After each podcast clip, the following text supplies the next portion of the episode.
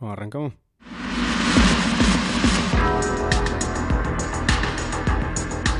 Este podcast es presentado por Sarmiento Sangriento. El Festival de Terror del Conurbano.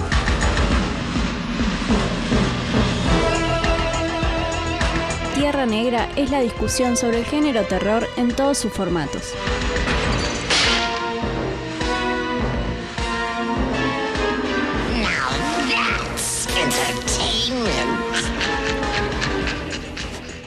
Bienvenidos al primer programa de Tierra Negra, este podcast que va a intentar hablar de el terror en general.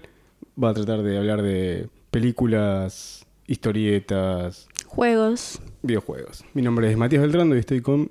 Sofía Frank. Sí.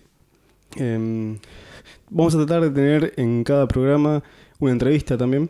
Eh, nosotros trabajamos en un programa de radio que las vamos a chorear de ahí, básicamente. Sí, Eh, vamos a, a entrevistar a directores de género de acá argentinos y también tenemos una que ya grabamos que es con un director eh, inglés. Em, para empezar a, a que conozcan un poco de, nosotros y de dónde hablamos y cuáles son nuestros gustos, nos pareció más divertido eh, hacer un organizar la función doble, eso que, que se hacía antes de ibas al cine, pagabas una entrada y mirabas dos películas. Eso se perdió, ya sí, yo fui a ver Rugrats en París y Dinosaurios, en mi función doble de la pequeñez. No van a ser así nuestras no van a recomendaciones ser así, van a, va- tienen que ver con el género. Eh, creo que es más la forma más fácil de, de que se den cuenta qué películas nos gustan y, y más o menos por dónde vamos, que es hablando de, de películas en general. ¿Qué, qué pensaste vos, Sofi, para...? Bueno, la función doble es eso. Son dos películas que en realidad lo que se hace ahora cuando se, se ponen unas eh, funciones así es que tengan algo que ver una película con la, con la otra. Y eso es lo que más o menos hicimos. Agarramos películas que nos gustaban y películas que nos gustan mucho y decimos, bueno, esta película va con esta porque o trata de nenitos o porque está filmada más o menos parecida o... Porque tiene un ambiente parecido. Exacto. Puede ser porque tenga un actor. Si les gusta la idea de la doble función, podemos seguir armando porque armamos de más. Sí. Armamos muchísimas. Eh, y no nos va a alcanzar el tiempo porque vamos a tratar de que esto no sea más de una hora porque si no eh, cansa. Sí. Va- vamos a, vamos a Nos cansamos hasta de escucharnos nosotros mismos. Exacto. Bueno, la primera que se me había ocurrido fue, no sé vos qué pensás, Ujú. Ritual y The Decent. Ya sé que vos no la viste. Le dicen, no la vi. Eh, digamos que, ¿por qué se me ocurrieron estas dos películas? Porque son un grupo de amigos que van a explorar un lugar que desconocen, así como aventureros, teniendo un trauma eh, que intentan, digamos, Sobrellevar. sobrellevar, eh, haciendo este viaje, que obviamente surgen un montón de cosas por el hecho de, de que están atravesando ese momento, ¿no? Yo sé que de Ritual es así. Y de, de dicen también. Sí, de- en The Dicen son un grupo de chicas. Sí. Por eso me gustó el contraste de que sea uno un grupo de hombres y otro un grupo de mujeres. Digamos que eh, los ambientes son súper diferentes, pero también está bueno porque ya venimos como un poco cansados, ¿no? De ver casas embrujadas y lugares que son siempre los mismos. En The Dicen, el descenso le voy a decir porque tengo miedo de estar pronunciando mal. Vamos a ver este, a las chicas meterse en una cueva. Ellas ya vienen de explorar diferentes lugares, ¿viste? Es como que son un grupo de amigas que les gusta escalar y todas esas cosas. Ajá. Pero bueno, en esta oportunidad se meten a una cueva y una de las chicas dice, vamos a meternos un poquito más y va por un camino que supuestamente no es el que tendrían que haber hecho, engañando a las otras amigas. Ah. Había un par que eran más.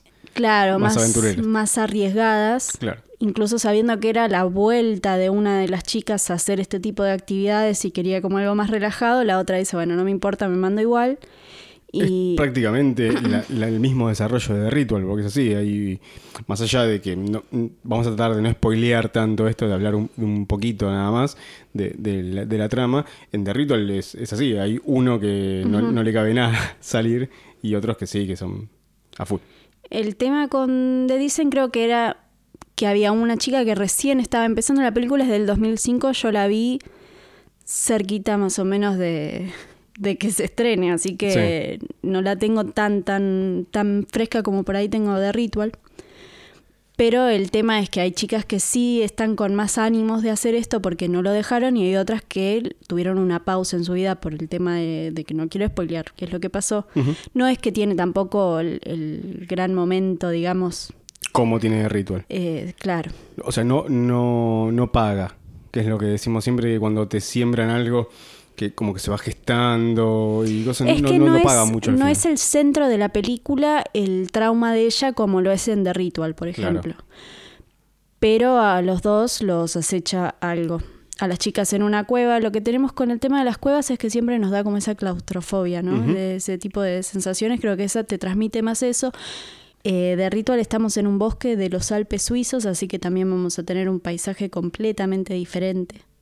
No eso, es eso es lo que hablábamos eh, generalmente cuando vemos películas de Noruega, cuando vemos películas alemanas o, o- o polacas, eh, que está bueno porque si bien algunas pueden tratar más o menos de las cosas que ya hemos visto, no es lo mismo a estar viendo una película americana donde ya más o menos conocemos los, los lugares, porque generalmente se centran en Estados Unidos, en Estados Unidos, en, en Nueva York, en Los Ángeles o... eh, en los, en los lugares rurales como la masacre de Texas, que hemos visto un montón, o en lugares de cabañas, que ya hemos visto con la, la película esta que a mí me gusta tanto, la que no me gusta en realidad, la de Eli Roth. Cabin Fever. Sí, sí, bueno. Perdón, que- es que yo Cabin Fever la 1 la tengo como medio... Pero es una la cabaña vi también, sí. La 2 no tiene una cabaña, por eso. Ah, bueno, pero bueno. Roth, una bronca. No, eh, ya, ya, ya, ya explayaremos al bueno de Eli, en realidad se pronuncia su nombre. Eh, bueno, a él lo van a tener seguramente por eh, Bastardo sin Gloria, que es eh, el que está con el bate. Pero bueno, es, mm, volviendo. No, esto va a pasar. Nos vamos a ir por las ramas, vamos a terminar. Bueno, querías cosa. una cabaña, igual en Ritual hay una cabaña.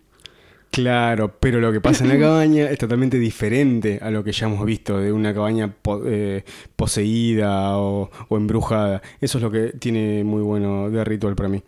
Pero me decías. Sí, bueno, ambas películas tienen como momentos en los que te van a sorprender, no están cargadas de clichés y bueno, en, en las dos son acechados los grupos por algo que todavía no se sabe, digamos, no es que es una persona Claro. común y corriente. Lo refrescante que yo le veo, de dicen, repito, no la vi, que eh, en cuanto a que si vos ves a- en una función doble dos películas que te van a tratar, tratar de lo mismo, eh, que justamente en The Dicen parece que está más eh, en la clau- claustrofobia de las cavernas y de Ritual es al revés. Es el bosque y la inmensidad de que no saben dónde carajo están porque se pierden. Eh, eh, es algo que te va a refrescar a la vista de una seguida de otra. Bueno, hasta acá quiero llegar con el tema porque si no me voy a... me estoy tapando la boca para no decir ningún spoiler. Bueno, yo había elegido Mayhem y Momendad. Me parecía que son dos películas vertiginosas, eh, dos películas donde hay sangre, pelea morir. Eh, Mayhem no, estuvo en el Buenos Aires Rojo Sangre, en el Festival de Terror del año pasado. Eh, van a conocer a los dos actores principales, que es la chica de Babysitter, Sí. la sobrina de Hugo Weaving, el Ron de los Anillos, y el señor Smith de Matrix. Eh, estuvo en Babysitter y ¿qué más la vimos a ella? Bueno, eh, y a Glenn de Walking Dead. Ninguno de los dos miramos Walking Dead, pero eh, es conocido, es el que... eh, spoiler alert de Walking Dead, porque lo sé, porque lo vi en todos lados, en memes, un montón de cosas, le rompen la cabeza con un bate al chinito. No, Sí. un bate con, con, con hambre púa, creo, algo así. Em, bueno, eh, y en Momendad está la actriz que te gusta tanto a vos, que a mí, Selma Blair. Serma Blair, que yo no me acuerdo nunca el nombre, y el glorioso de Nicolas Cage. Que si bien eh, peca por hacer, eh, porque supuestamente este tipo está quebrado, porque perdió un montón de guita en el divorcio, y entonces agarra películas eh, que le tiren para, para juntar guita. Lo que tiene en esta actuación es que desata toda su locura y todo eso que tiene de sobreactuación Nicolas Cage. Y queda En- bien. y queda perfecto, queda perfecto. Vamos a entrar un poquito. ¿Y, y por qué también están emparentadas? Porque no es únicamente porque hay un montón de películas que se van al carajo en la, vertiginosidad. em, como El Exterminio 2, que tiene una de las mejores eh, escenas, secuencias eh, introductorias en, en lo que es materia de, de zombies y de, y de bichos que te corren. Eh, a mí lo que me, me- me parecía copado para verlas en una función doble a Mayhem y a Momendad es que arranca todo bien, arranca como una película tranquila. En Mayhem es, está basado en, un, en una oficina, en un edificio de oficinas donde se trabaja. ¿Qué será? Es como el, el trabajo de Chandler. Sí. no sabes. Eh, gente de corbata, computadoras, cubículos. eh, De esos trabajos en los que la gente busca escalar puestos. Claro, y que siempre estamos eh, viendo a uno que la pasa como el culo, que no quiere estar ahí, que su jefe lo trata como el culo. Agresuco. Em, y lo que pasa en Mayhem es un- una especie de virus que los vuelve locos. Claro, bueno, Mayhem es violencia, ¿no? Lo bueno de acá es cómo se organizan ciertas personas para tratar de, de, de zafar de esto. El de ma- tema Sí, es que el virus te dicen que dura 24 horas. claro. No es algo... Y se te ponen los ojos colorados. Es como Sí. te das cuenta. Cuando ves a la otra persona y están los ojos colorados y ahí es cuando sabes que tenés que correr a esa persona porque te va a querer arrancar la espina. Como que desata todos los impulsos de las personas, las cosas más salvajes. digamos. Exacto. Y en Momendad, eh, que lo que pasa es que algo así, porque no se explica muy bien, que es algo que a mí personalmente me gusta mucho en las películas, que no te expliquen todo, que no te den todo masticado. Te dan como algunas señales, pero no, no esperes una gran explicación. Exacto. Lo que pasa es que los padres eh, quieren matar desenfrenadamente a sus hijos. Es hermoso. Me encanta. Me encanta esa premisa de, los padres asesinando a los pendejos. Y también se va todo al choto y, y empiezan a, a corretearlos y a encontrarlos eh, eh, por donde se esconden los pibes, porque hay algunos que, que lamentablemente la quedan por sus propios padres, pero otros que se van dando, dando cuenta y, y se escapan. Eh, tienen las dos un, un paso bastante parecido, en que arrancan tranquilas, te van presentando los personajes y de repente cuando se va toda la mierda, se va toda la mierda posta. Y está, eh, la verdad es muy, son dos películas muy entretenidas, eh, dos películas con muy buena música. Mayhem está, eh, el soundtrack está compuesto por el, el bajista de... Ah, se me fue el nombre. Los que hacen Escape Velocity, Zombie una banda que se llama Zombie, que son más conocidas por un disco que se llama Escape Veloci- Velocity. Eh, uno de esos chabones es el que compone la, la música, que es, hermosa, tiene unos dark synth waves, eh, se le dice, una música electrónica media oscura. Eh, la verdad, la pueden buscar en YouTube, hizo también el de Mind's Eyes, la- el soundtrack, y la verdad, para un domingo a la tarde, cuando tenés cuatro horitas, cinco horitas que no sabes qué hacer, ve- verte estas dos películas está, está muy bien. ¿Qué, qué otra habías pensado vos, Sofi? Bueno, se me había ocurrido The Gift, que no sé si entra como una película de terror. Para mí sí, porque por momentos tenía miedo de lo que podría llegar a pasar. Y The Invitation, que también es más un thriller suspenso que una película de terror. Pero te hace cagar toda también The Invitation en, en- sí. en la parte de, de- en las varias partes que tiene la reunión esa en la escena, eh, te hace te hace cagar mucho. Contame un poco para que los que no la vieron y están escuchando y quieren que les caguemos un poco la película, eh, de, de qué va The Invitation y The Gift. Bueno, empezamos con The Gift, una pareja que es eh, Jason Batesman es, Sí. y Rebecca Hall, que también ahora está teniendo muchas películas. Jason Bateman es el de Arrested Development o el de Quiero matar a mi jefe. Uno de, los- de esos tres lo van a, lo van a sacar. Ellos terminaron de construir su casa de ensueños porque él tiene un trabajo muy bueno. Ujú. Y cuando van a ponerle un Sodimac, se Sí. encuentran con eh, Joel Edgerton, Sí. Gran actor. que es el compañero de colegio de Jason Bateman, que no se habían visto durante muchísimos años porque ellos se mudan de nuevo a la ciudad donde él se había criado. Entonces, eh, él tiene como una conversación un poco incómoda, su mujer, eh, que era nueva en la ciudad, lo invita a cenar, su marido no estaba tan contento con la situación, pero bueno, acceden. La cuestión es que eh, Ed Herton empieza a tener, gordo, se llama en la película, gordo empieza a tener eh, actitudes de demostraciones de afecto muy grandes, viste, regalos, eh, ayudarlos, dejarles notas. Medio cargoso. Y es como que ella empieza a tener un poco de miedo y él eh, intenta cuidarla de esa situación de que no saben con quién están tratando, si este chico después de tantos años había tenido un trauma, no. Sí, porque se pone medio cargoso y empieza de repente a aparecer en la puerta. Sí, como o una cosa muy ventana, creepy. sí. Hasta que, bueno, en un momento Batesman le frena el carro a Gordo y ahí la situación se pone un poquito más tensa. No quiero seguir explayando porque la tensión de la película siempre está en ese no saber, pero se las recomiendo muy fuerte que vean The Gift. Y es así, está en Netflix, estuvo, se fue y volvió. Así que aprovechen ahora que está para poder No, verla. es un peliculón, la verdad. Yo la tenía como recomendación de, de- de ver críticas y eso, y nu- nunca le, le entraba. Eh, había escuchado de qué se trataba, no me llamaba mucho la, la- la sinopsis, pero te, te- te tensiona mucho. Es como Funny Games, la de los pibitos que juegan al golf, que se meten en la casa y están todos Sí. vestidos de blanco. Eh, es- es- te- te estás apretando la espalda. Son esas películas que de repente a la media hora te das cuenta que ah, aflojaste porque metieron alguna escena que relajaba.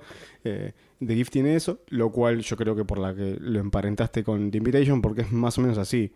Eh, Claro, estaban más, estas las elegiste más por cómo están eh, la narrativa en cuanto a la atención, me imagino que por, por la historia. Sí, porque te hacen atravesar situaciones que vos estás como, Dios, ¿qué va a pasar ahora? Por más que no sean cosas tan reveladoras. Digo, no, no es que te va a aparecer de golpe un asesino y vos estás como, ah, es como que la situación, el, el llevar de la película te pone así, Sí. como vos ya explicaste antes. Y bueno, The Invitation es una película de Karin Kusama, una directora que hizo Jennifer's Body. Esta película no tiene nada que ver con Jennifer Body. Pero la- le pegaron mucho a, a la de mm, Megan Fox. Para mí está buenísima, pero digo que entre las Para mí- dos, Para mí, está bien. No sé si está buenísima. bueno, vos por ahí eh, no tenés esta carrera de películas adolescentes estilo Mingers. Yo creo que es las chicas pesadas del terror, eh, Megan, eh, Jennifer's Body. Sí, pero está, está muy bien. Eh, creo que no. Yo me De hecho la tenía sí. entre mis double features Ajá. que dejé afuera, pero bueno, ¿Y ¿Con cuál ibas a poner eso? había puesto con Neon Demon. También había puesto eh, Ro, la película francesa. La de Julia Ducournau. Más que nada Jennifer Body con Neon Demon por un tema de la vanidad y la belleza de las protagonistas. No tienen nada que ver, digamos, en, en el sentido de la película. Está medio atado con alambre ese- esa función doble. Pero digo que es la motivación de los dos personajes. Y Sí. bueno. No, y lo que tiene Karin Kusama es, es eh, estoy esperando ya. Son esos directores que estás esperando ya a ver qué hace, como el de The Witch, eh, Robert. Eggers, o el de It Follows, que ahora está por, por sacar una con el con Andrew Garfield. eh, porque viendo Jennifer Body, viendo The Invitation, que es una película que encima después escuché que hablaba en, un podcast, en una entrevista que le hacían, que estuvo 10 años, creo, de- desde que el marido escribió el guion hasta que le encontró la guita para, para producirla. Bueno, The Invitation es la ganadora del Sitges, no sé si 2016, 2017. Eh, la verdad es que es un peliculón. Digamos que la sinopsis dice, un señor recibe la invitación de su ex mujer para cenar con su nueva pareja. Él también lleva a su nueva pareja y bueno, van a compartir una cena después de muchos años de no haberse visto. Eh, vamos a ver por Ya qué se separaron. Ya arranca todo mal, porque eh, si bien eh, después, durante la cena, empiezan a pasar cosas medias incómodas, ya desde el, desde el arranca con ellos yendo en el auto. Y vos te vas enterando que él, ella es la nueva pareja de él, que se van a encontrar a un- en una cena donde con su ex mujer y su nueva pareja. Eso ya es raro. Eso ya es como una invitación a una- un momento de mierda. Eh, y después encima todo lo que viene después. Que, que también está apoyado como eh, The Gift por una tensión todo el tiempo que vos no sabés qué carajo está pasando. Que, que, eh, la verdad es, son otras películas, de otra película de apretar espalda. Bueno, digamos que las elegí por eso, así que intenten estar eh, lo más relajados posibles para pasar ese momento de tensión y realmente eh, paga. Sí, sí, te- termina pagando. Son dos películas que, que te pagan al final. Los que lo- lo- en inglés se, dice- se dice generalmente el payoff, que, que te van creando una situación y de repente no, no se termina de, de desenlazar como viene de noche, It Comes at Night, que estuvo hace poco en cine, que termina generando, generando, generando, generando y capaz que no paga al final eh, como uno esperaba. Eh, en este caso, Invita- eh, The Invitation lo hace. Está, está muy bueno eso. A ver, ¿qué tenía yo? Ah, yo había puesto The Jackals y The Void. Son... The Void estuvo a principio de año, ¿no? En cine. Sí. Sí, eh, pero estuvo mucho tiempo antes en Torrent, verdad, bastante antes. Eh, las distribuidoras de acá de Argentina tienen, no tienen un buen timing para elegir las películas. Eh, si vos te metés eh, a, a diferentes portales de, de terror, vas a ver que ya están en Torrent muchas películas que, que, que a los 3-4 meses vienen al cine. Algunas, la verdad, se garpa mucho. eh, hubiera garpado mucho, en realidad, verlas en el cine porque están, sobre todo The Void, que tiene una especie de terror cósmico. Ahora voy a contar un poco más, eh, pero eh, la verdad que hubiera, hubiera estado muy bueno que la traigan a tiempo y, yo hubiera pagado, porque no es que no, no voy al cine y voy y, y me choreo las películas en torrent, algo que hago, porque si no, no podés pagar todo el tiempo para ir al cine. No vamos a hacer la moral acá de decir, chicos, vayan al cine, no pirateen, porque aguante el torrent y aguante ver todas las películas que hay. Eh, pero, pero sí, The Boy llegó tardísimo al cine, nosotros la vimos acá en este mismo lugar donde estamos grabando. eh, y la comparo con The Jackals porque es, eh, tiene un estilo home invasion. Tiene un estilo, ambas tienen un estilo de gente que te viene hacia vos, hacia las víctimas, a eh, pudrirla, básicamente. The Jackals arranca con. la premisa es más o menos: un pibe está metido en una secta y la familia contrata a un especialista para sacarlo de ahí. Lo raptan y lo llevan a una cabaña que tienen ellos en un, en un, en un bosque. Y, Una familia bastante acaudalada, digamos. Sí, llena de guita estaba la familia esa. Eh, y lo que hacen es agarrar al pibe y querer transformarlo a los golpes, básicamente. Y básicamente, lo, lo que, pa- lo que garpa de esto es, yo siempre cuando se la, se la vendí a mis amigos a esta película es, una familia contrata a un tipo para que recupere al tipo de una secta, al toque cae la secta. Punto. Vayan a ver la película, está genial.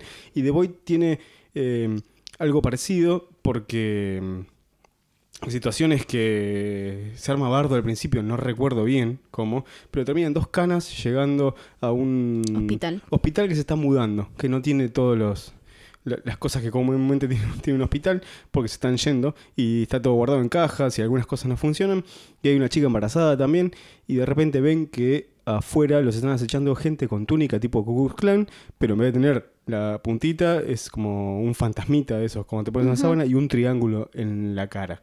Eh, ya esa misma escena es, la verdad que te, te para los, los pelos del brazo Sí, fue lo que más miedo me dio. por no decir los pelos del culo, pero... eh, y, y tienen las dos esto, esto mismo que es lo que más las emparenta. Están parados. Es no- muy no te eh, los extraños. Claro, están parados y no te atacan. Y vos sabés que en esto vos, vos crees, porque te pones en el lugar de- del personaje víctima, en cualquier momento te van a hacer algo.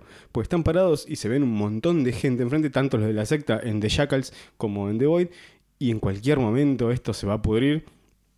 Y, y se termina pudriendo. Hay, hay, hay un payoff, no, le- no es necesario contar nada más para, para entrar en eh, para describirlas bien, pero tienen esta, este paso también, que arranca eh, medio vertiginoso al principio, se, se va estableciendo, se va calmando y después cuando llega la secta de los dos lados, la verdad que paga muy bien y, y lo valen y están muy buenas para ver en continuado. ¿Vos tenías alguna más? Bueno, había pensado también, porque viste que yo soy tan indecisa que ni siquiera pude elegir dos. Así que les dejo tres. Nah, Porque, función triple, dale. porque si, bueno, ya vieron mamá, porque es muy probable que la hayan visto si les Muschietti. gusta el terror. Sí. Eh, les dejo Before I Wake y Ajá. The Babadook, que también es posible que ya la hayan visto si están muy metidos en el terror, pero capaz que tenían como menos acceso a esta película porque, bueno, mamá la pasan en todos los canales últimamente. Hay que aclarar que nosotros no vimos todas las películas de terror. Nos faltan algunos clásicos de- del terror eh, que uno tiene que ver si le gusta el terror. Así Pero que yo tampoco- siento, Sí, sí. eh, por ejemplo, que mamá está a nivel de, no sé, Insidious. Sí, pero yo a lo que quería ir con el comentario es que no vamos a boludearlo, de decir no vieron esta película, son unos giles, sino que es posible que, que nosotros nombremos películas que decimos que tienen que ver o que posiblemente ya hayan visto y que no digo que se vayan a sentir mal, porque no somos, no somos ninguna No somos autoridad, nadie. claro, para, para sentir, sentir mal, pero nosotros no conocemos todo el terror, nos gustan mucho las películas de terror, Sí, están muy no, buenas. no nos bardeen porque no sabemos algo porque tampoco decimos que somos expertos. No, ni a Pablo, yo arranqué de grande. Eh, el gozo, porque de pendejo era muy cagón. Yo te dije, te conté que de chiquito había visto El Fugitivo, la película donde está. Carajo, el de Hombre de Negro, el que no es Will Smith. No, Will Smith no, el otro. Eh, ya me va a salir. Eh, y- soñaba todo el tiempo que me perseguía un policía. Y tenía. Y no es una, es una película, un thriller, ponele como mucho. Eh, o también eh, El hombre invisible, que ese era un poquito más de terror, que agradezco a un compañero mayor, porque yo era menor de 16 años, que me pagó la entrada para. Lo encontramos por la calle con un grupo de amigos. Digo, che, no me pagas la entrada porque no me dejan entrar. Nos pagó la entrada y se fue. Eh, y también, no es una película de terror como de esas que te hacen cagar todo. El, el hombre sin sombra de la que está Kevin Bacon. Eh, sin embargo, me, costaba ver un poco. Cuando me junté con unos amigos acá en, en casa a ver Nosferatu y El Exorcista, la verdad que no quería ver más películas de terror nunca más en mi vida después de ver El Exorcista. Eh, pero arranqué de grande y me estoy, me estoy poniendo al día y me gusta mucho y he visto bastante, pero no he visto lo suficiente como para poder bardear a alguien y decir, oh, ¿no viste? No sé, Proyecto Blair Witch, que es una de esas que hay que ver, pero todo bien. Así que dale, seguí que te interrumpí. Bueno, te decía, mamá, Andy Muschietti, eh, tenemos a dos nenitas. Nuestro, ese es nuestro. Mosquete es nuestro, es el director argentino que está haciendo hit ahora. a dos nenitas que las dejó su papá en una cabaña en el bosque, otra vez las cabañas. Las encuentran a estas dos nenas y las llevan con su tío, que ya tiene su pareja y que pensó que estas nenitas no iban a existir nunca más. Ujú. Y bueno, vuelven a su vida y él intenta adaptarse a estas dos nenas que se convirtieron casi en animales, ¿no? Porque perdieron todo tipo de, de contacto con la gente viviendo en el bosque. La pregunta es cómo hicieron para sobrevivir. Y bueno, en todo el recorrido de la película vamos a ver que ellas vivieron con mamá. Sí. ¿Qué es un espectro? es un eso, eso espectro. se, se cuenta en el trailer, no es muy spoiler. Y sale del corto, que el corto está muy bien, también dirigido por Andy Muschietti, que son las, es la que las cuidó hasta ese momento en que los encuentran, que son eh, Jessica Chastain y... eh, es imposible. Nicolas Wilder Castro, creo que es el de Game of Thrones, Jamie de, de Game of Thrones. Eh, eh, muy bien, la verdad que... Sí, los dos la verdad que la rompen y ni hablar de las nenitas que, que están muy bien. Es muy difícil también para los chicos. Si tienen papeles en los que tienen que desarrollar bastante, pero la más chiquita da miedo solamente verla porque es como que realmente ves lo que provocó eh, en esa por un eso. espectro. Y vivir en el bosque, ser como Sí. un animalito, porque la forma en la que camina, la Sí, forma en la que mira, es, es Muy, muy, primal perturbador. todo como, como se manifiestan ellas. Eh, bueno, hay una que obviamente no estuvo tanto tiempo en el bosque porque era un poquito más grande, Ujú. que esa conservaba un poquito más la Su forma. humanidad. Pero bueno, vamos a ver no solamente la historia de mamá, sino también cómo eh, Jessica Chastain se va transformando más en una mamá para estas nenas con las que no había tenido, digamos, vínculo. Por eso la emparentaba más con el resto de las películas, porque no son solamente películas de terror, sino que son nenes que se vuelven a adaptar a otra familia, Es- como en el caso me- de Before I Wake. Eso me llamó la atención de, de mamá, que no creí que iba a ir por ese lado. Yo creí que Chastain iba a ser más la novia de él, que iba a estar ahí, y no que se iba a involucrar tanto con, la- con, las, con las pendejas. Me, me copó mucho la dirección que tomó Muschietti en, en- en el largo, hacer el largo, que yo pensé que se iba a centrar más en él como padre y tratando de rescatar a las chicas, y ella estuvo muy metida, me, me, me copó bastante como la relación de ella con las nenas. Desde las dificultades que tenían ambas, porque digamos que las nenas eran chicas que no estaban acostumbradas al contacto con gente y ella no estaba acostumbrada al contacto con chicos. Entonces ahí Porque vemos como ese el- choque Sí. de una mujer que no quiere ser mamá, pero le vinieron estas criaturas y aunque no tienen muy buena dis- predisposición ellas de ganarse su cariño, terminan formando un vínculo. Ella es una punky que toca el bajo ahí en, en el comedor, es medio, medio Por eso la persiguen los asistentes sociales, viste que no es la mamá perfecta Sí. y bueno, no vamos a hablar más de mamá, pasamos a Ah. Before I Wake, Sí. una película de eh, Mike Flanagan, Oh, el genio. director amado por Sí. mí. Eh, Por ambos. Es, eh, es, es nuestro corazoncito, la verdad que todas, nos gustaron todas. Hasta Ouija, que es medio, mm, medio madera, la película Bueno, esa. vos viste Oculus y me dijiste que era muy mala, pero yo Ah, tenés razón. Ahí flaqueé un poco. eh, no la vi. Digamos que sus primeras películas, esta se llamaba, ¿cómo se llamaba? Somnia, que le quiso poner él ese Sí, nombre y no, no lo aceptaron. Conté en el podcast de, en el podcast de Mick Garris, el director de Critters 2 y que fue el productor de Master of, of Horrors. Y ahora tiene un podcast donde hace entrevistas y entrevistó a, Mark- a Mike Flanagan y decía que, queri- él quería ponerle Somnia a Absentia. No, a Before No, I a Wake, Before I perdón. Eh, y, y no le dejaron porque se parecía mucho a, a dormir. Somnia, insomnia, algo así, entonces no le dejaron. Y, y después creo que vimos, porque nos buscamos en, en Google y hay algunos lugares donde se, editó acá- el DVD. Acá se editó el DVD eh, como, como Somnia, como él quería. Espero que, que, El que sepa que en algún lado le pusieron el que tuvo él con esta película es que no llegó a los cines porque la piratearon antes. Posta, sí. Ahí no estamos tan a favor, digamos, de, de eso porque se perdió una oportunidad increíble porque la película está muy buena. Pero Como aparte te decía, era la época en la que se pirateaba de la, de la peor forma, que es los manteros, donde vos comprás un DVD en muy mala calidad, horrible, y, y ahí sí. Entonces ahí lo cagaron. Eh, porque lo que tiene el torrent, eh, no vamos a entrar en, en, en esto, es... eh, yo, yo estoy desde el lado que no creo que sea piratería como le estás robando a la empresa. Es como si vos te compras un DVD y lo prestás. Eh, que a, muchos directores le copa eso porque estás dando a, difundir su, su material, digamos. Acá lo, acá lo cagó, porque se pirateó mucho, no gustó tanto. Ese fue el tema también, no gustó tanto, los críticos la mataron.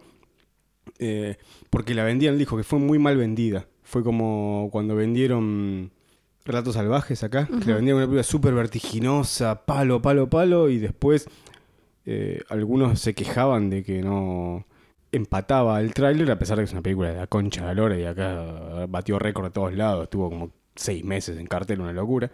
Eh, tenía eso, Before I Wait se la vendió como una película súper de terror, de miedo, de, de zarpada, y no es tanto, sigue siendo una película de terror, pero no, no es tanto como lo termina siendo a lo largo de- del, cortometra- del largometraje.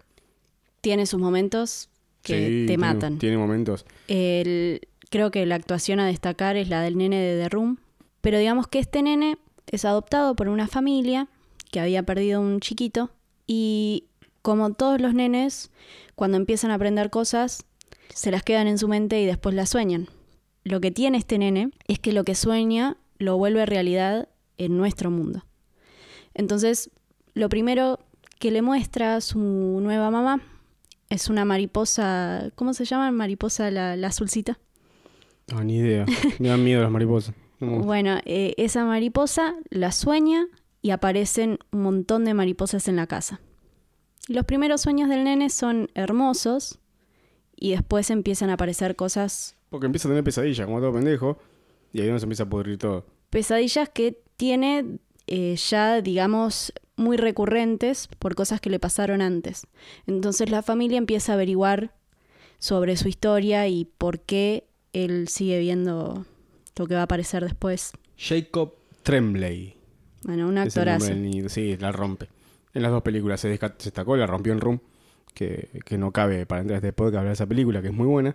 Y, pero acá también la, está, está muy bien el niño. Y bueno, después de Babadook, seguramente si la escucharon nombrar, es la película del monstruo que dice Babadook. Eh, digamos que es una mamá viuda con su nene Que gana de cagar la trompa del pendejo. que empieza a tener ciertos comportamientos de un chico que está afectado claramente por la muerte de su papá. Y ella es como que no sabe cómo ponerle los límites, cómo ayudarlo para pasar ese momento. La gente no acepta las actitudes que tiene él. Y siempre a la noche le lee un cuentito y un día aparece un cuento que ella no sabe de dónde salió, que es el cuento de Babadook. Una vez que lo leen, Babadook empieza a atormentarlos a los dos. Y bueno, vamos a ver cómo esta mamá se enfrenta al monstruo y su nenito también. Así que la verdad que está muy buena y da mucho miedo.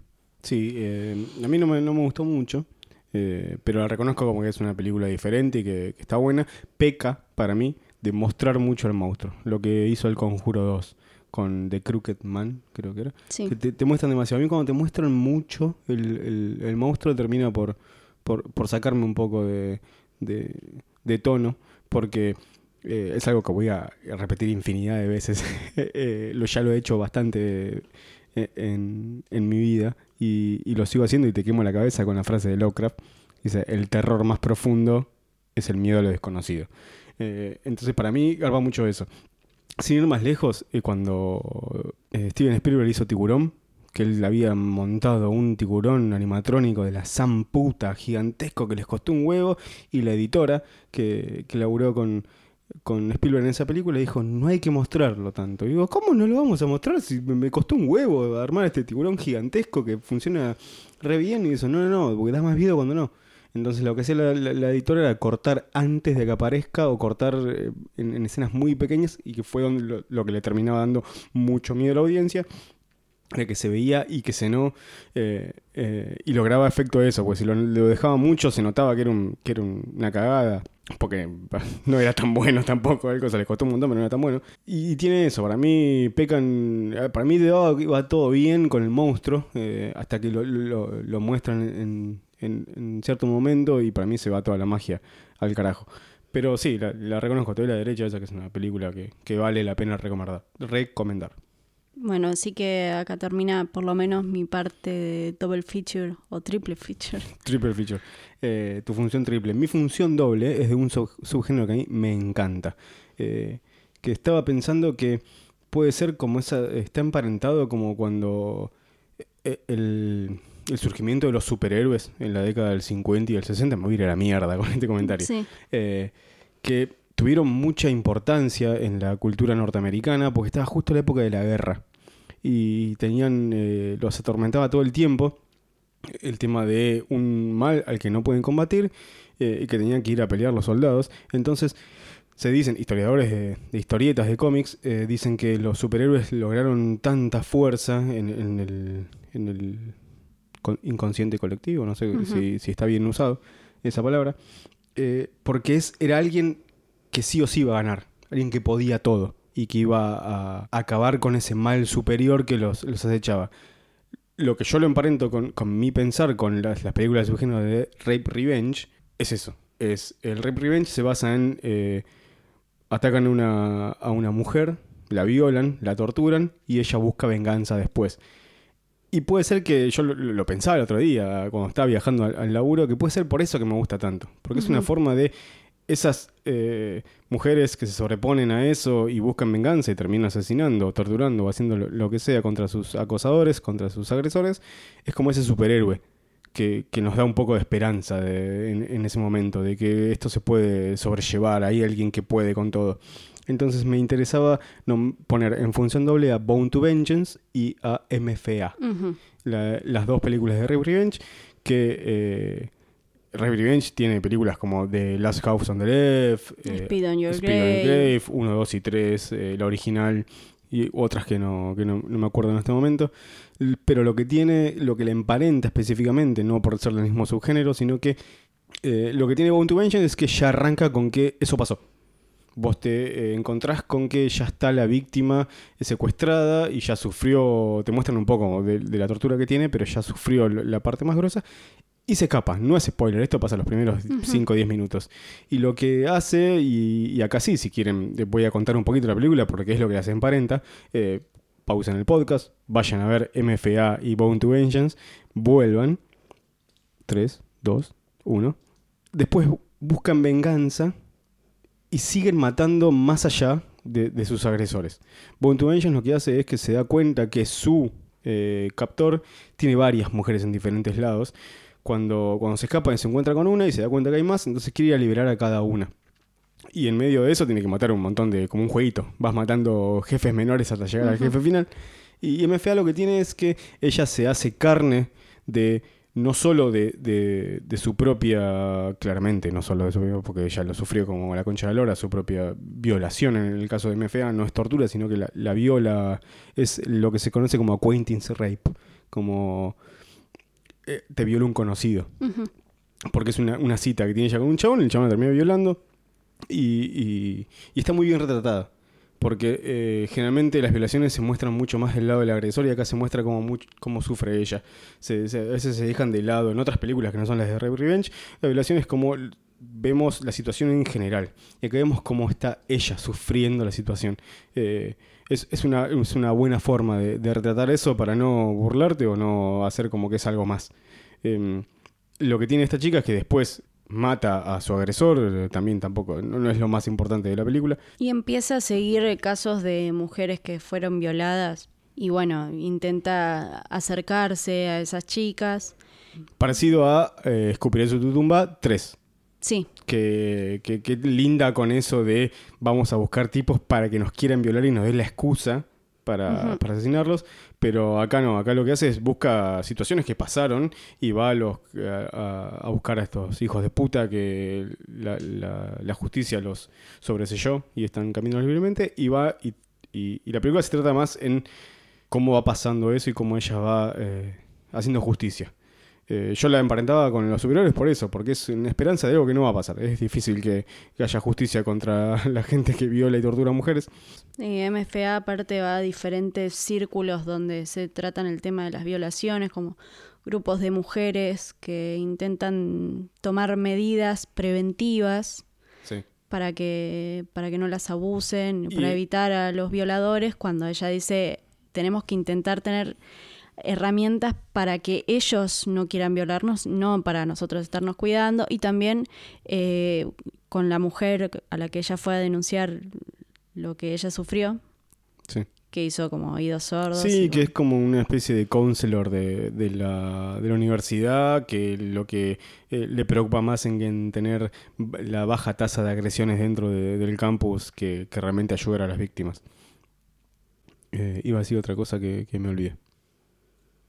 Ah, con respecto a lo que vos decías de, de cuando va el focus group, ese de, de las chicas que quieren hacer hashtags para, para sobrellevar esto, eh, que se pone sobre la mesa algo que se dice hoy todo el tiempo, que no enseñemos a las mujeres a cuidarse, sino que enseñemos a los hombres a no violar. Porque ellas tenían como toda esta cosa del cinturón, viste, que te pones adentro por si te violan, entonces lo lastimas al violador, y que el esmalte de uñas que lo pones en la bebida para ver si le pusieron droga adentro, y un montón de cosas más, que ella no, decía, no tenemos que naturalizar esto, tenemos que intentar derribar a los violadores. Otro del feature, que ya es el último, que nos va a dar paso a la entrevista que, que se viene un ratito nomás, es juntar a Poltergeist y a Aterrados, la película de Demian Rugna.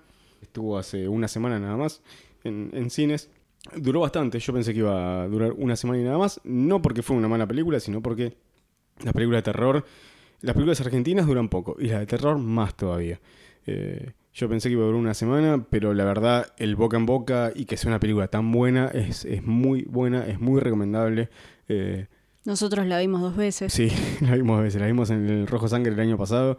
En, Eh, en donde, en donde ganó el festival. ganó como mejor película el voto del público. ¿El voto del público o el voto de los críticos? No me acuerdo, pero bueno, como mejor película.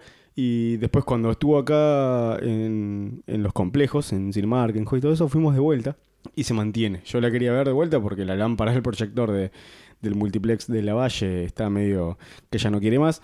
Eh, entonces quería verla con, con un, en un complejo que, que tenga todo en Todas las condiciones. condiciones, sí. Exacto. Tuvimos la chance de entrevistarlo porque nosotros trabajamos en un programa de radio que se llama Kermés de miércoles, que es el que vamos a utilizar para hacer las entrevistas porque tiene los equipos donde nosotros podemos llamar a alguien y, y se graba ahí y se da al aire. Entonces vamos a usar el programa, vamos a hacer las entrevistas, las vamos a, cortar y las vamos a traer para acá para el podcast y hablamos con él. Eh, así que ya está sonando la musiquita que nos lleva hacia la entrevista. Vamos a hablar con Demian Rugna, director de Aterrados, uno de los directores de Malditos Sean. Así que los dejamos con la entrevista y nos vemos del otro lado.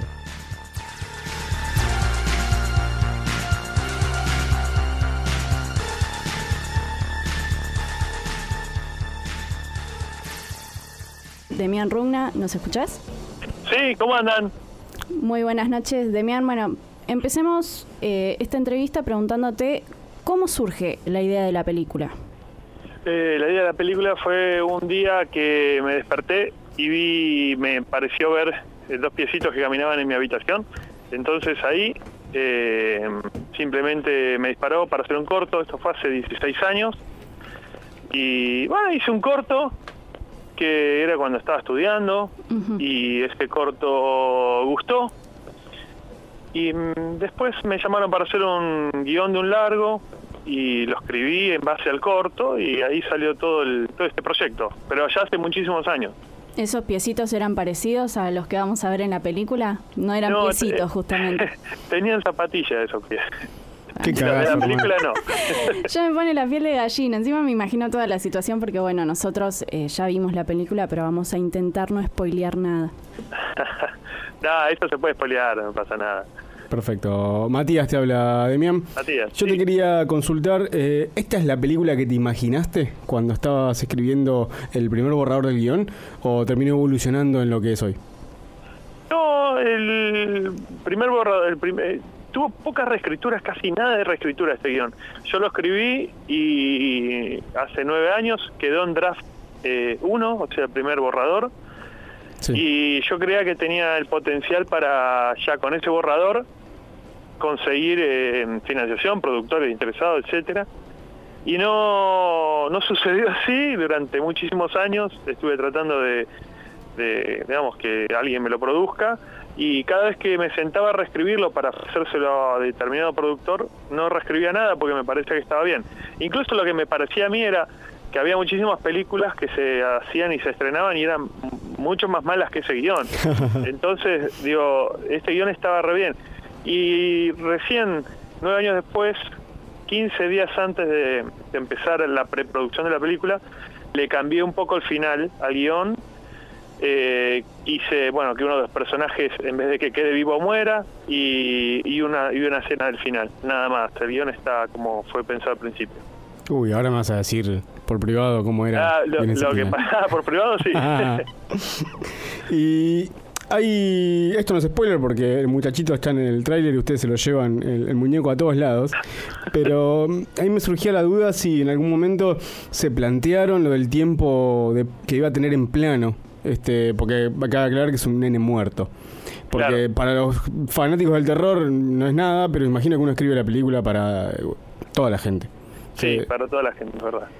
Eh, en realidad yo la escribo para mí, que soy fanático del terror, pero con pretensiones de que de poder llegar a otro público también. que Claro. me gustaría que llegar. Pero mm, eh, sí, siempre fui consciente. Yo, la película hay una escena que dura siete minutos, eh, en las cuales está el nene ahí todo el tiempo. Y, y fue un desafío, la verdad que fue un desafío. Yo, a ver, uno tiene, tiene determinado vértigo cuando hace una película que uno confía en sí mismo, pero tiene dudas también. Claro. ¿Funcionará esto, esto, cómo funcionará? Y uno hace todo lo, lo que cree posible para que funcione y recién te das cuenta que funciona en la sala de edición. Es muy difícil que... A veces te das cuenta en set si funciona o no. Yo la verdad que, que la del nene eh, tenía muchas dudas por una cuestión de luz, una cuestión de, digo, bueno, esto cómo lo manejamos, de realismo del nene. Pero quedó bien, la gente se, se asusta, se cree que es de verdad. Así que nada, eso está buenísimo. Justo mencionaste el tema de la edición y me parece que los scare jumps, que son los sustos que aparecen de golpe, le comenta a la gente por si Ajá. no conocen el término, eh, es algo que requiere mucho timing en, en el terror. ¿Cómo haces Claro. vos, sabiendo que ya has editado otras películas, para como director eh, dejar eso eh, a otro? ¿Cu- ¿Cuánto te metes vos en la edición? Porque es mucho timing el tema de la...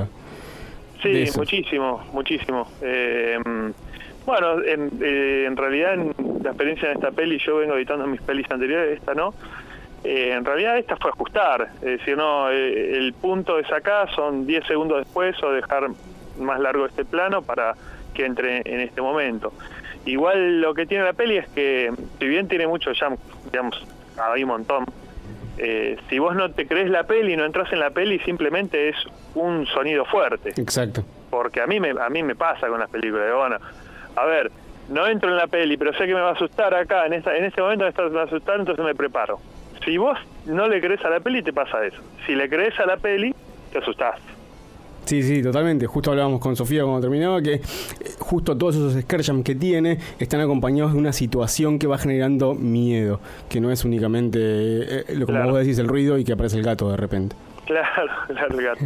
Cuando nos quedamos en los créditos, y me, me suele, la tengo a, a Sofi esperándome y, y veo mucho los créditos, me vi que estaba filmada en el partido 3 de febrero, ¿verdad? Claro, sí.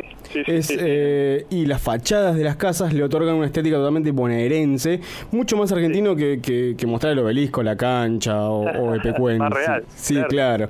Eh, ¿Fue buscado esto desde la preproducción? ¿Fueron a- a- ¿Hicieron lo que llama el scouting? ¿O, o cómo fue la, la decisión? Mm, Mirá, eh, en realidad yo vivo en Aedo y mis historias yo las, las- yo necesito creérmelas a mí, yo Claro. solo necesito creerlas. Eh, entonces responde un poquito a mi cine, a mi forma de, de escribir una historia y, y nada, parto de, de lo que yo creo y de mi ambiente, eh, y que es el barrio y que es el conurbano y que son personajes que, que yo clase media, laburantes. eh, entonces, a partir de ahí creo una historia. Yo, incluso la historia me hubiese gustado hacerla en un barrio mucho más bajo, ¿entendés? Eh, como un barrio más al estilo, qué sé yo, La Ferrer, ponelo, eh, o Casanova, en donde te puedas meter incluso más en Claro. la realidad. Pero, pero bueno, se nos complicaba a nivel de producción ir a, ir a hacerlo así, pero entonces elegimos un barrio del conurbano sencillo, que sea lindo, y por eso llegamos ahí a Ciudad Jardín, ahí en el Palomar. Pero es un barrio que está habitado, que hay gente, me imagino que se habrá revolucionado un poquito cuando fueron a filmar. Sí, sí, incluso la, la escena de la, del, eh, bueno, no spoileo porque está en el tráiler, hay un, hay un atropellamiento de un niño con un colectivo, Eh, incluso en esa escena eh, nosotros tuvimos que, bueno, está bien, cortamos la calle y pusimos a un niño sangrentado en, en- en la calle, pero la gente, los vecinos, lo que veían era que alguien estaba cortando la calle porque había un accidente, entonces se acercaba y bueno, se preocupaba muchísimo, ¿por qué no hacen algo? Decían. Uh, Y nosotros estábamos filmando, entonces había que ir a controlar a la gente de que no se asuste. claro. Porque era un barrio encima que no están acostumbrados a filmaciones. Me imagino. Y con respecto al casting de los actores, ¿vos ya tenías alguno en mente cuando estabas escribiendo el guion? ¿Cómo fue? Sí, eh, tenía uno solo, que era Demián Salomón, que fue el actor del corto original de hace 15 años atrás. Él era el único actor que venía con la película. Y después, eh, no, después los actores fueron... tom- tomé las decisiones dos semanas, tres semanas antes de rodar. Antes de rodar, no, antes de la pre. Y mm, lo fui decidiendo, estuve haciendo análisis, estuve escuchando eh, muchas sugerencias. Y no, no hice casting, excepto el monstruo que sí cas- casting, fue Bruno. Y no, no, no, la verdad que fue un, muy sencillo esta vez. Mi peli anterior, se No sabes con quién estás hablando, fue un trabajo de casting arduo, muy arduo. Y esta vez fue como muy relajado. No, la verdad que eh, es uno de los puntos fuertes de la, peli- de la película, que uno se crea eh, al personaje, porque están hablando en tu idioma y vos sabés muy bien cómo están hablando, y eso lo, lo logran bien. O sea, lo- los diálogos están bien manejados. Que bueno, sí, sí, tenemos eh, un plantel de actores eh, muy bueno, muy bueno. La verdad que, que muy no pudimos ensayar mucho, entonces eso también repercute, pero en esta esta vez salieron todos muy bien parados, por suerte. Sí, y hablando del equipo, ¿hay una especie de sociedad ya con Fabián, con Fabián Forte? Con Fabi, con Fabi, sí, bueno, nosotros hicimos una película, dirigimos una película, Maldito Sean, Sí, y mm, él es, fue mi asistente de dirección en todas mis películas, mis cuatro películas. Digamos. O sea, la parte que yo dirigí de Maldito Sean era mi asistente también. Eh, y nos une obviamente un- una amistad, nos une un profesionalismo y nada, nos gusta, nos gusta hacer cosas juntos cuando es cine. bueno, espero que, que, que sigan por mucho más. Ojalá, sí. Eh, de vuelta, le- leyendo los, los créditos, me di cuenta que vos también haces la música. Y ni bien le vi esto, me recordé una entrevista en la que decías que, para creo que era The Last Getaway, em, tardaron un montón en postproducción porque no encontraban la música adecuada. Eh, ¿Tuvo algo Claro. que ver con eso? De- ¿Lo hago yo porque yo sé lo que quiero? ¿O cómo fue? Sí, sí, es una buena pregunta. En realidad un poco tiene que ver. Eh, tiene que ver la suma de un montón de decisiones de por qué hice la música. Em, soy, soy muy exigente. El resultado de Aterrados marca la pauta de que soy exigente. Y con la música soy más exigente que con cualquier otra cosa. Eso es lo que, lo que me pasa a mí. Y los procesos de música, si bien en mis dos pelis anteriores eh, fueron hermosos los músicos, extraordinarios y quedó muy buena la música, el proceso se me hizo bastante arduo, porque encontrar lo que uno quiere a mí me cuesta mucho, ¿viste? Y mm, como yo tengo una banda, yo hago heavy metal, y Bien. tengo una banda, eh, toco hace muchísimo tiempo y me animé a hacer la música en mi peli anterior porque era más rock and roll, era una, una cosa mucho más este, más barrial, digamos, heavy metal, una cosa así. Claro. Y empecé un poco a experimentar ahí y dije esta vez, bueno, no, esta vez puedo probar, sé que puedo. Entonces, este, probé, pues fue funcionando y me mandé de lleno. Así que fue como una decisión así también. Y por otro lado también necesitaba, a ver, cuando uno hace una película, sobre todo este tipo de películas que son películas argentinas, que son por lo general de poco presupuesto, eh, uno se asocia a la producción, como director uno se asocia y termina cobrando un sueldo, con suerte, después de muchos años. Uh, Y esa es la realidad en la mayoría. Entonces yo también a la vez tenía que trabajar, tenía que ponerme a laburar y hacer la música era una buena opción para también cobrar enseguida.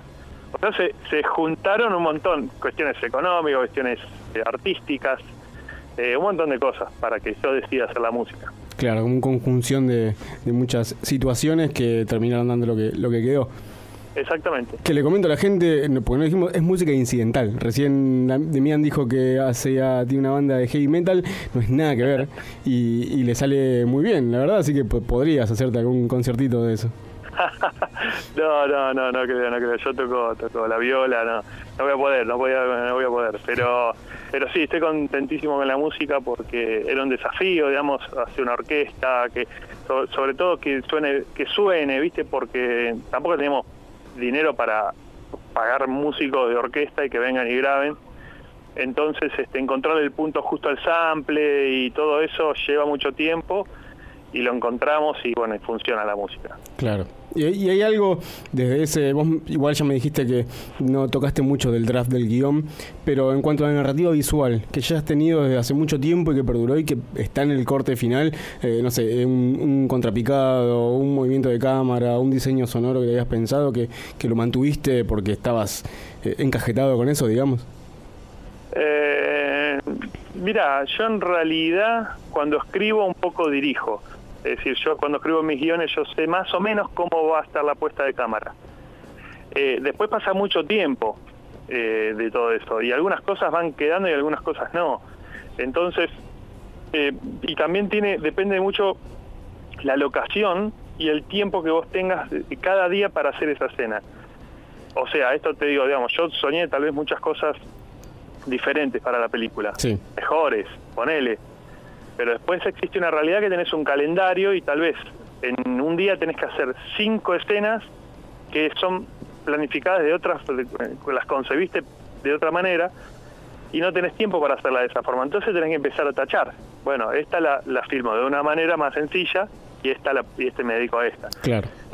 Sí te podría decir que hay una, hay una escena en la película que fue pensada, que es muy importante, que es este, nada, eh, un carro circular que va de la cara del protagonista cuando está en el piso y gira alrededor de él, que fue un poco pensada muy poco tiempo antes de filmarla, digamos. Ah, mira.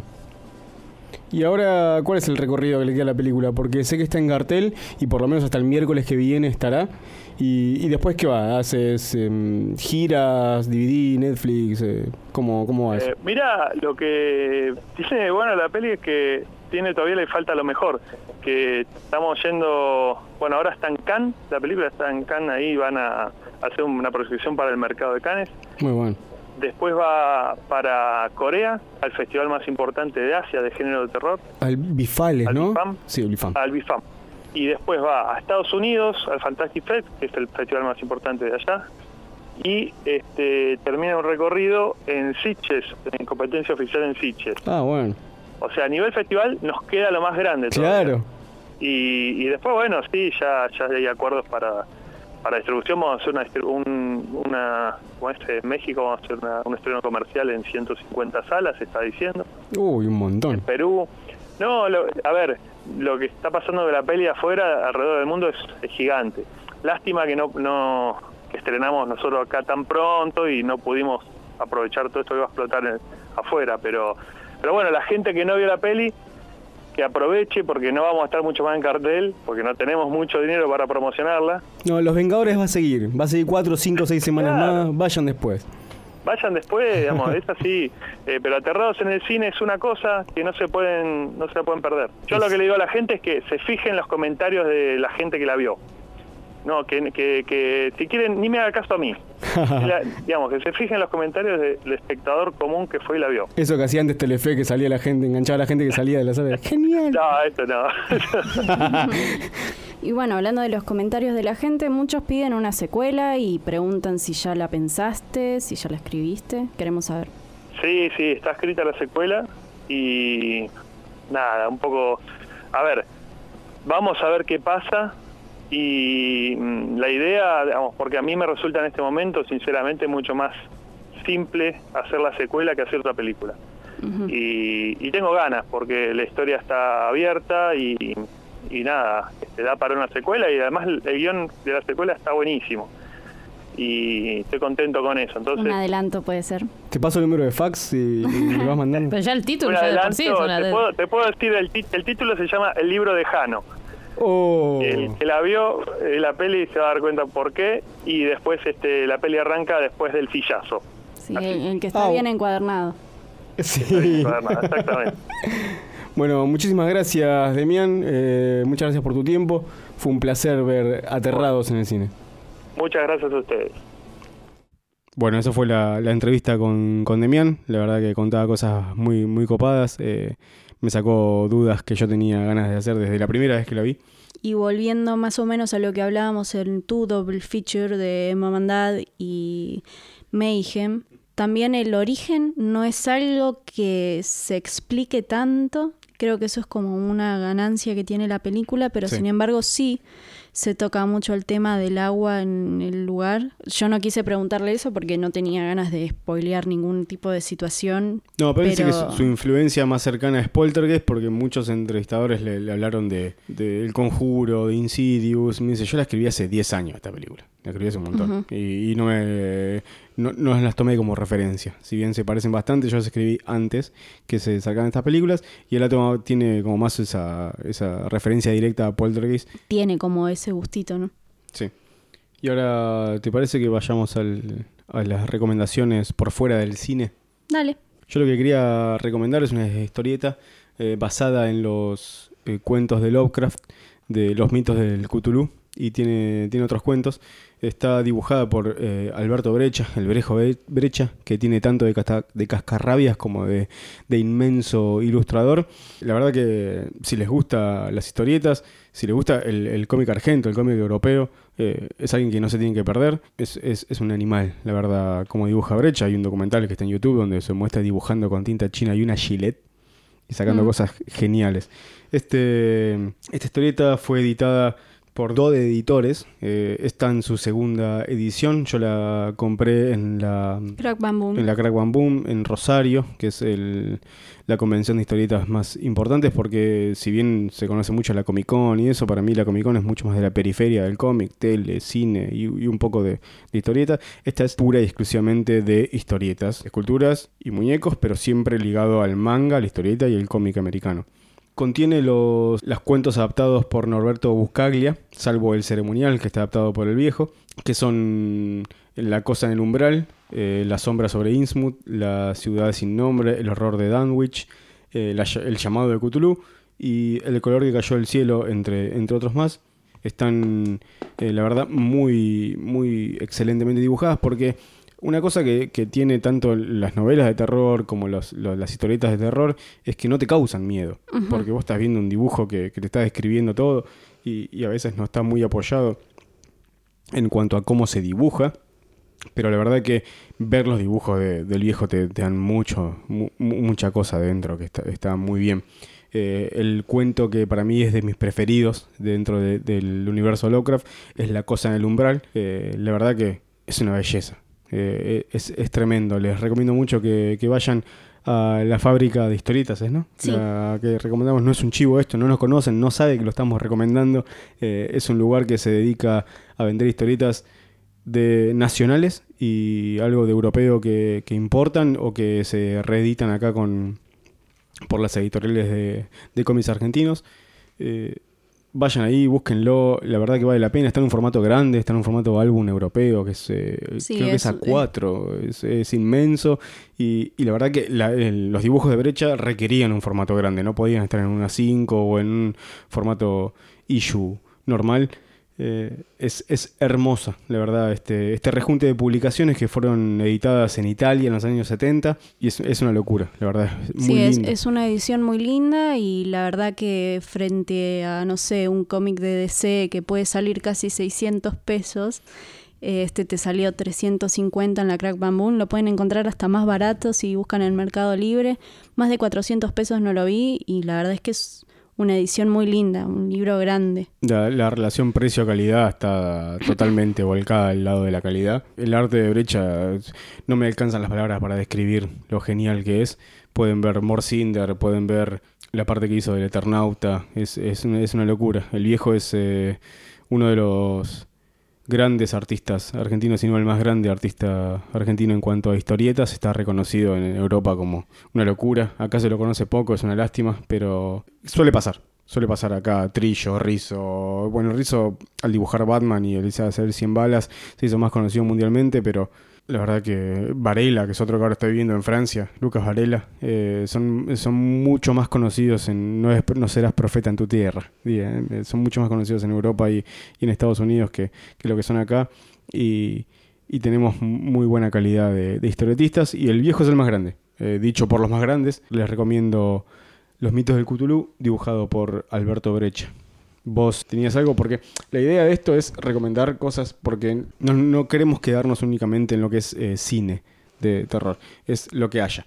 Es eh, novelas, es eh, cuentos, es historietas, es videojuegos, que también hemos estado ju- jugando algunos videitos y que están buenos para, para que si les gusta el terror, si les gusta cagarse en las patas eh, durante la noche jugando, lo que sea, se metan. Y también hay algunos juguetos para celular, algunas aplicaciones copadas y, y también vamos a estar hablando de eso. ¿Vos qué, qué tenés, Sofi? Bueno, hablando de aplicaciones copadas, yo no sé si este te va a dar miedo, pero te va a poner en un lugar en el que vas a ser Dios. ¿Eh? sí, en este juego se llama Sacrifices, Sacrifices, Sacrifice. Sacrificios. Sí. Está todo en español, que es lo que me, parece muy copado porque los diálogos tienen bastante que ver. Vas a, mira, esto es lo que dice el juego. Remodela una ciudad en ruinas. Protege a tus seguidores. Personalizalos.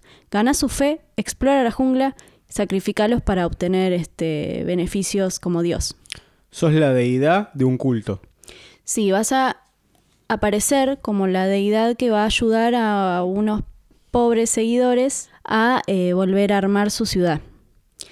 Vas a hacerlos cambiar a su ci- civilización, digamos, tipo Age of Empires, cuando evolucionabas las Sí. casitas. Esto está para celular. Sí, está en Android, Está gratis. Perfecto. Y bueno, la verdad es que está bueno porque vas a pasar como a tener el poder de hacer que su fe, mientras más grande sea, al sacrificarlos vas a obtener más beneficios para ir aumentando el nivel de tu aldea. También los vas a ir a personalizar, o sea, cada uno va a poder ser o mejor cazador o mejor peleador, porque la cosa es que vos no sos el único dios en este mundo. Entonces hay otras aldeas que van a venir a buscar a tus seguidores para matarlos, aldeas caníbales que van a venir a comerse a los nenitos chiquitos y tenés que empezar a actuar eh, reclamando sus eh, pedidos, digamos, porque cada uno, o sea, es muy demandante ser Dios en este juego, porque cada uno de los seguidores te va a ir pidiendo algo. Por ejemplo, yo me llamo Sofía, entonces mi Dios se llamaba Sofi. Querido Dios Sofi, ¿no me cambiarías a mi compañero de trabajo porque con él voy a trabajar mejor? Querido Dios Sofi, ¿por qué no matas a Axel Bagel? Porque todos tienen esos nombres que vos los podés cambiar. Por ejemplo, Sí. si querés que tu aldea sea de tus amigos, te dice, no sé, Nejo. Es bastante personalizable. Sí. Querida Dios Sofi, ¿por qué no matas a Juli? Porque la verdad es que no tiene una fe tan grande como la mía. Entonces vos tenés la posibilidad de matar a alguno de tus seguidores con un rayo, con un meteorito. Y bueno, obviamente sacrificándolos en el templo, que es como la parte más eh, aterrorizante del Claro. juego, digamos. Los gráficos no son la gran cosa, pero no por eso es un juego malo. Claro. Ocupa poco lugar, está muy divertido. Después, como todos los juegos de Android, se vuelve un poco monótono, pero creo que vale la pena jugarlo. Es de la empresa Spooky Games. Tienen tres juegos. Los tres juegos son con los mismos personajes. Nada más que el primer juego que hicieron, estos personajes se tiran de un acantilado y vos tenés como que ver cuándo se tiran. Muy bueno. Tienen como esa sed de verlos morir. Pero bueno, hasta aquí llegó mi recomendación y bueno, voy a tener muchas más porque siempre estoy jugando algún juego nuevo de Android. Sacrifice. Me parece que tenemos que ir a la última parte de- del programa, que son la, la sección de noticias. Bueno, ¡Extra! ¡Extra! Vayamos a la sección de entretenimiento para la horrible noticia de hoy.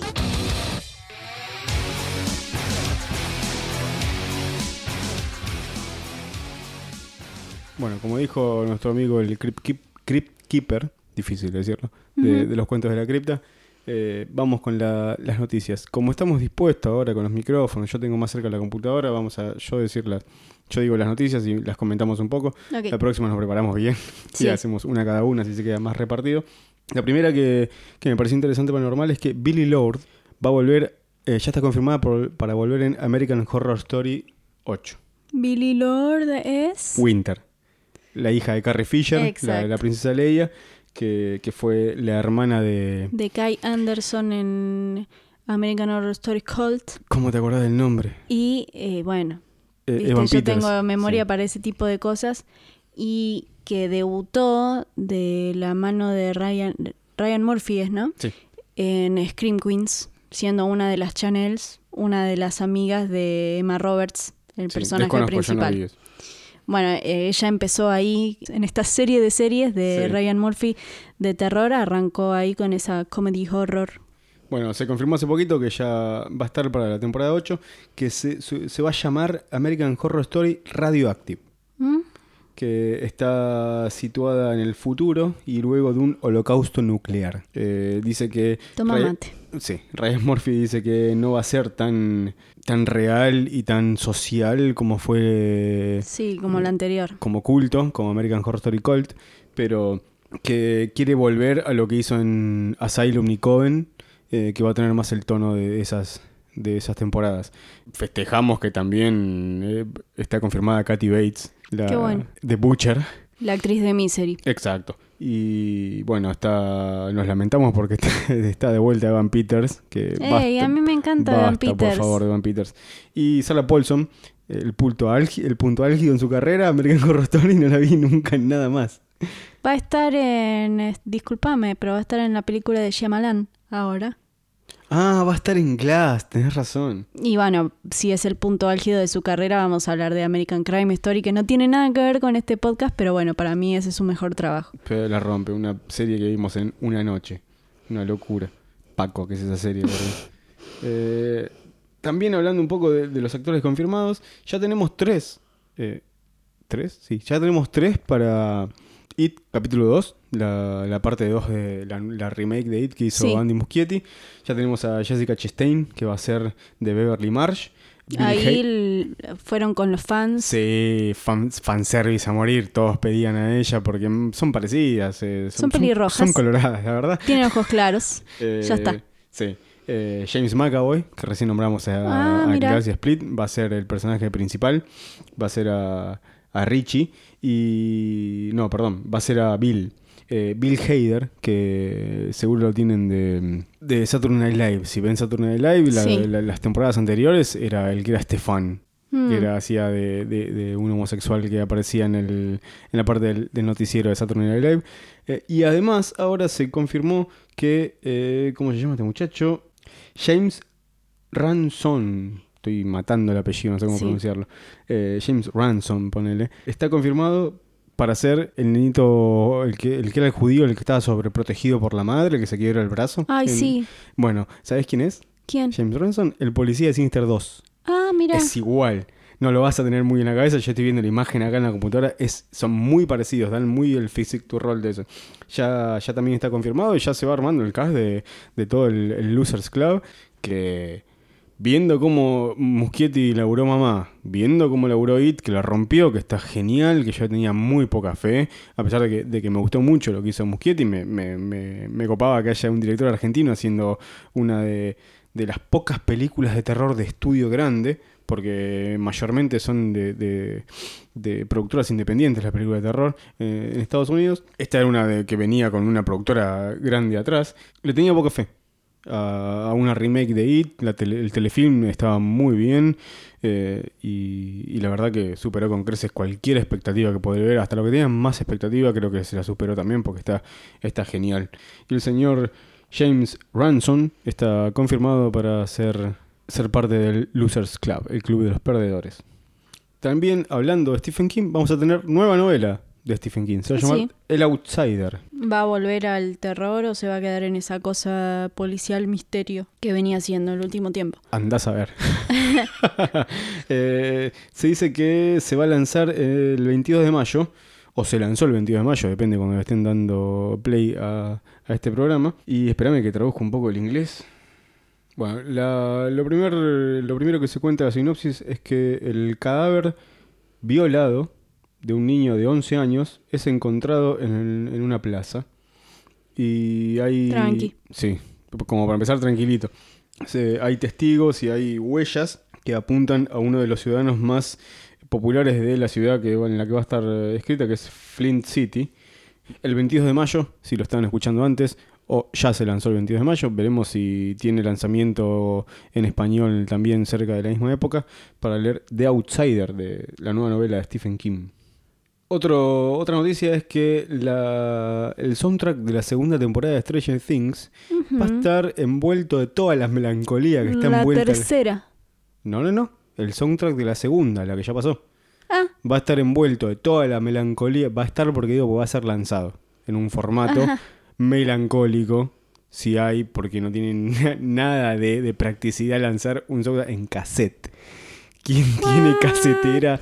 Va a lanzar un her- hermoso cassette azul con, una, con un estuche de la verdad muy lindo. Stranger Things es pura melancolía, es melancolía Stephen King, es melancolía John Carpenter, es melancolía a- al terror de los 80, a The Clash y a todo, y, un- y plagado un montón de referencias. También lo va a hacer su soundtrack que va a ser editado en un casetito. Que y cuando lo vieron los chicos que actúan dicen, ¿qué es esto? ¿Qué carajo es esto, no? ¿Qué- Gracias. bueno, pero viste, para la gente que le gusta comprar vinilo, también estamos... Si lo veo me lo compro, ¿eh? Aunque sea para tener una repisa. Yo creo que ya no tengo casetera donde yo reproducir un cassette. Pero la verdad que está muy lindo, se ve la foto acá, está Viene con una virome para retrocederlo y esas cosas. con una Vic. También tenemos la confirmación de una nueva película de Jordan Peele, el director de, y guionista de Get Out. Aplaudimos que va a estar producida por A24, la, Qué bueno. la, la productora que nos trajo La Bruja, Green Room, eh, The Clean of a Secret Deer. Eh, la verdad que eh, maneja muy bien su- sus, sus producciones. Eh, y también está confirmada Lupita Nyong'o, Ah, para protagonizarla, porque va a volver a tratar sobre una pareja interracial como Get Out y, no hay, la verdad que no se sabe nada de la película, sabe que se está produciendo, que va a ser nuevamente un guion de Jordan Peele, pero se confirmó que Lupita Nyong'o va a ser parte de- del cast de esta película. Bueno, damos por terminado, ya vamos terminando el primer programa, eh, la primera muerte, digamos, de- de este programa. Medio a los golpes, a los tumbos, trastabillado, pero esperemos que vaya a ir saliendo mejor. Eh, es la primera vez que hacemos en este formato. Eh, no es lo mismo hacer un podcast que hacer un programa de radio. En el programa de radio está todo mucho más estructurado, más guionado y... Todo esquematizado. Claro. Eh, bueno, esto fue Tierra Negra. Eh, ahora en los créditos verán que, que nos pueden encontrar en las diferentes redes sociales. Lo que sí les mandamos, le pedimos es que nos, nos manden algún mensaje, nos digan. ¿Cuál nos- es el double feature que se te ocurrió a vos? Exacto. que ¿De qué película querés que hablemos? Porque la idea también es agarrar y hacer especiales. Es, eh, bueno, un día hablar de eh, remakes de mierda. otro día, ver una película y hablar todo el día de esa película, todo el programa de esa película. Es ir, ir variando en el Un formato que va. subgénero que te gusta, que tratemos, no sé, películas de zombies. Todo el feedback. Matías es un pelotudo. Eh, Sofi también.